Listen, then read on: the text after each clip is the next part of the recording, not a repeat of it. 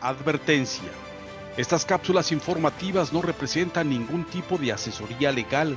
Su propósito es meramente informativo y educativo. Derecho, Libertad y Justicia con la abogada Hilda Zamora, el podcast. ¿Por qué las mujeres permanecen en silencio después de un abuso sexual? Una de cada cuatro mujeres sufrió o va a sufrir en algún momento de su vida una violación sexual. Solo el 10% de las mujeres lo van a denunciar. El 90% restante se refugiará en el silencio.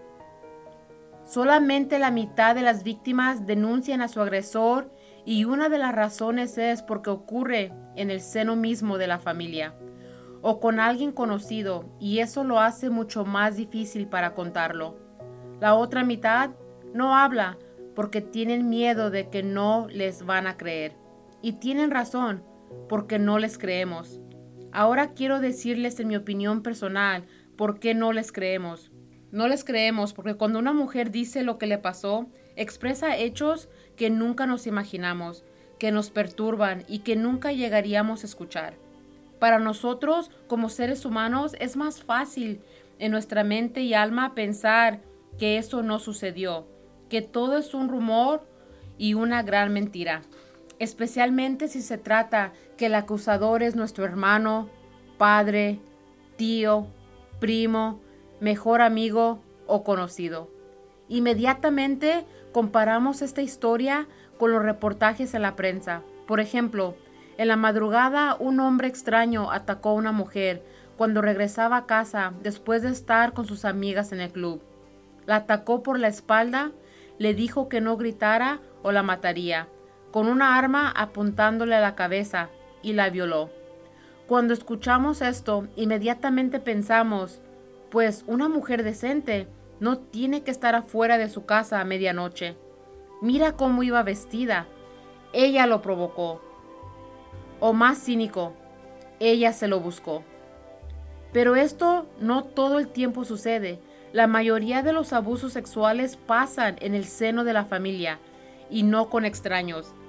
Niñas, jóvenes y mujeres son violadas por sus padres, padrastros, tíos, hermanos y otros familiares, no solo por un depravado de clase baja como la prensa nos hace pensar. Estos violadores son parte de tu familia. El abuso sexual no es todo como la prensa lo publica y manifiesta, que solo los ataques son de la clase baja. También hay violadores en tu familia y directores ejecutivos con los que trabajas, al igual que aquel joven exitoso, guapo, que conociste en el club o en la escuela. Aquí les voy a presentar dos anécdotas. La primera se trata de una joven llamada Luna. Luna tenía cuatro años cuando sus padres se divorciaron. Luna era muy cercana a los abuelos de su, de su padre cuando sus padres se divorciaron, ella visitaba a su papá. Durante el tiempo que su padre trabajaba, ella era cuidada por los abuelos. La abuela era muy mayor de edad y tenía muchas complicaciones de salud. Luna jugaba con su abuelo. Un día, el abuelo le quiso enseñar un juego nuevo. Un juego que no le podía contar a nadie porque era un secreto. El juego consistía de quitarse la ropa y bañarse juntos mientras la abuela dormía. Luna era muy pequeña para entender ese juego. Con el pasar de los años, el abuelo aumentaba las reglas del juego, hasta que una noche entró a su cuarto para avisarle que su padre no llegaría. No iba a llegar a dormir esa noche porque trabajaría horas extras. Ella temía la oscuridad y a la soledad. El abuelo se comprometió a quedarse con Luna para que no tuviera miedo. Le pidió que se quitara su ropa y se volteara boca abajo. Luego el abuelo se le subió arriba sin ropa y intentó tener relaciones sexuales. Ella se opuso y salió corriendo asustada. El abuelo le dijo que si no se iba a dejar, tendría que dormir sola con la luz apagada. Con miedo y sin entender lo que sucedía, la pequeña permitió que la violara el abuelo.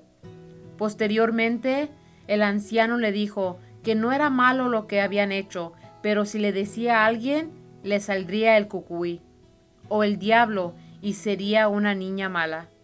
El temor de no querer ser una niña mala y el miedo a la oscuridad fueron las armas que utilizó el abuelo para violarla esa noche y muchas otras noches.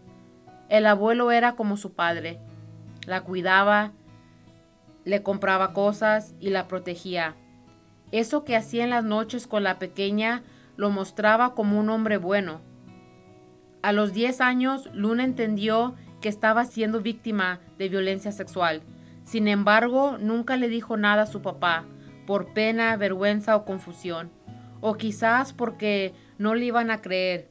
Cumplió los 16 años y posteriormente el abuelo murió, y aunque lo expresó, nadie le creyó. Y fue porque nunca dijo nada cuando el abuelo estaba vivo, o porque nunca nadie se percató de nada. Incluso la abuela le dijo que ella quizás lo provocó. Para el resto de la familia, el abuelo fue como un padre y abuelo ejemplar. Luna se hizo una mujer alcohólica desde los 15 años y no tenía credibilidad con la familia. Luna fue una de cada cuatro mujeres que fueron violadas.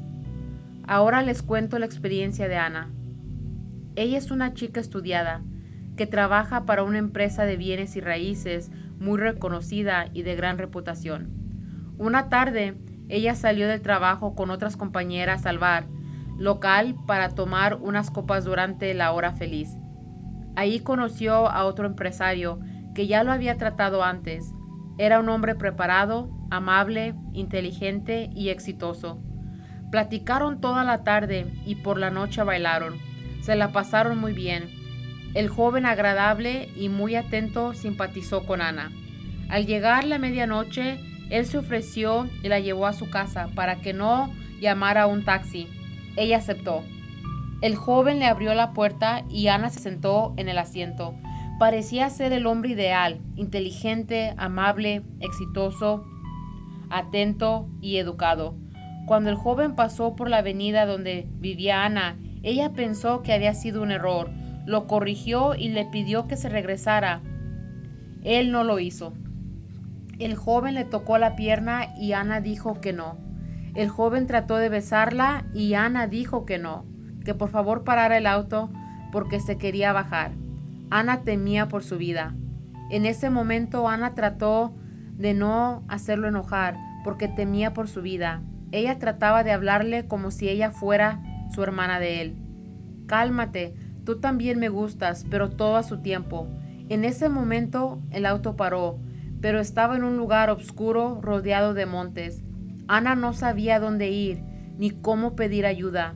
De inmediato el joven se le fue encima, la besó y por más que ella dijo que no, ese hombre la violó. Ana dice que le dolieron más los besos y las caricias a su cuerpo que la penetración de su vagina.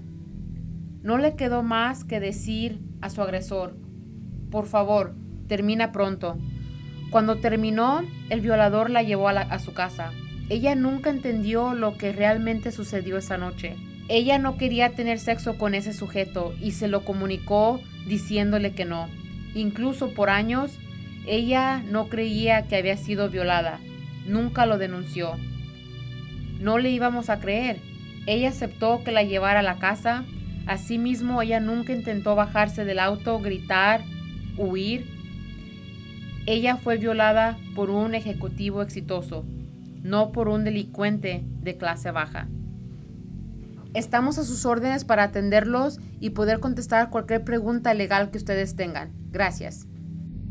Para cualquier consulta o información, comunícate a hilda la defensora del pueblo gmail.com.